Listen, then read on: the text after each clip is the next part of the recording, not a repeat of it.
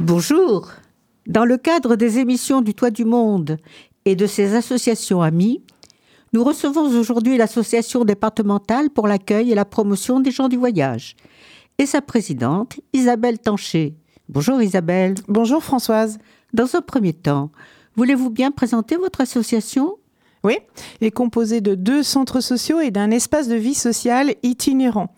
Le centre social Grand Poitiers Sud-Vienne, le centre social Grand Châtellerault Nord-Vienne et l'espace de vie sociale itinérant sur le Haut-Poitou, Vienne et Gartempe et le pays civrésien. Merci. Je suppose que, comme toute association, vous participez à une fédération. Oui, même à deux fédérations. Nous adhérons à la fédération, la FNASAT, Fédération nationale des associations solidaires d'action avec les Tziganes, qui, dont le siège est à Paris qui nous permet d'avoir une vigilance sur les actualités juridiques. Puis, nous sommes adhérents aussi à la Fédération des centres sociaux, qui nous lie avec tous les autres centres sociaux adhérents à cette fédération sur les territoires de la Vienne. Et votre association comporte un certain nombre de personnels, de salariés ou bénévoles Oui, 23 salariés et seulement, hélas, 27 adhérents, bénévoles d'action et bénévoles de gouvernance. Pouvez-vous nous citer les actions majeures que vous adressez aux gens du voyage? Oui, les salariés travaillent sur plusieurs pôles. Donc nous avons un pôle accueil domiciliation, c'est-à-dire pour permettre aux voyageurs d'avoir une adresse postale. Le pôle aide aux démarches administratives. Un autre animation enfance jeunesse famille. Un autre accompagnement social des bénéficiaires du RSA.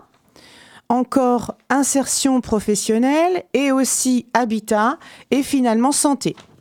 Chaque pôle est soutenu par des, euh, groupes de travail et des commissions qui sont composés de salariés et de bénévoles. Pouvez-vous nous faire un flash en quelque sorte sur euh, des difficultés particulières pour la scolarisation des enfants? Pour la maternelle et la primaire, ça se passe plutôt bien. Les enfants sont scolarisés à peu près normalement. Pour le collège, c'est très compliqué. Et le lycée et la fac, c'est parcellaire. D'accord. Et peut-être est-ce que c'est lié à toujours des discriminations qui resteraient? Oui, bien sûr. Et de ce fait, nous travaillons aussi étroitement avec la Ligue des droits de l'homme au plan local et aussi la défenseur des droits au plan national. Des interventions au milieu scolaire? Oui, il y en a. Euh, aussi des formations avec euh, différentes écoles, policiers, infirmiers. Nous intervenons dans des collèges, tout est adaptable en fonction des demandes.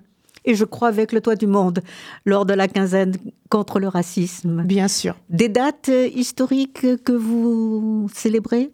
Alors, euh, il y a sur Poitiers le 17 juillet, ça c'était l'an passé, cette année autour du 17 juillet, la journée de commémoration sur l'internement des nomades, des juifs français et des républicains espagnols qui se trouvaient internés dans le camp de Poitiers route de Limoges. Il y a un dépôt de gerbes sur cette journée-là.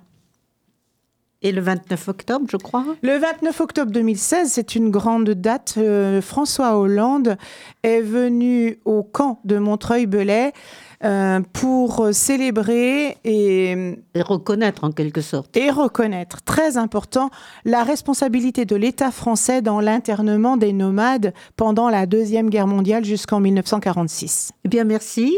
Isabelle, on a beaucoup appris ce soir. Merci. Au revoir. Merci beaucoup Françoise. Au revoir.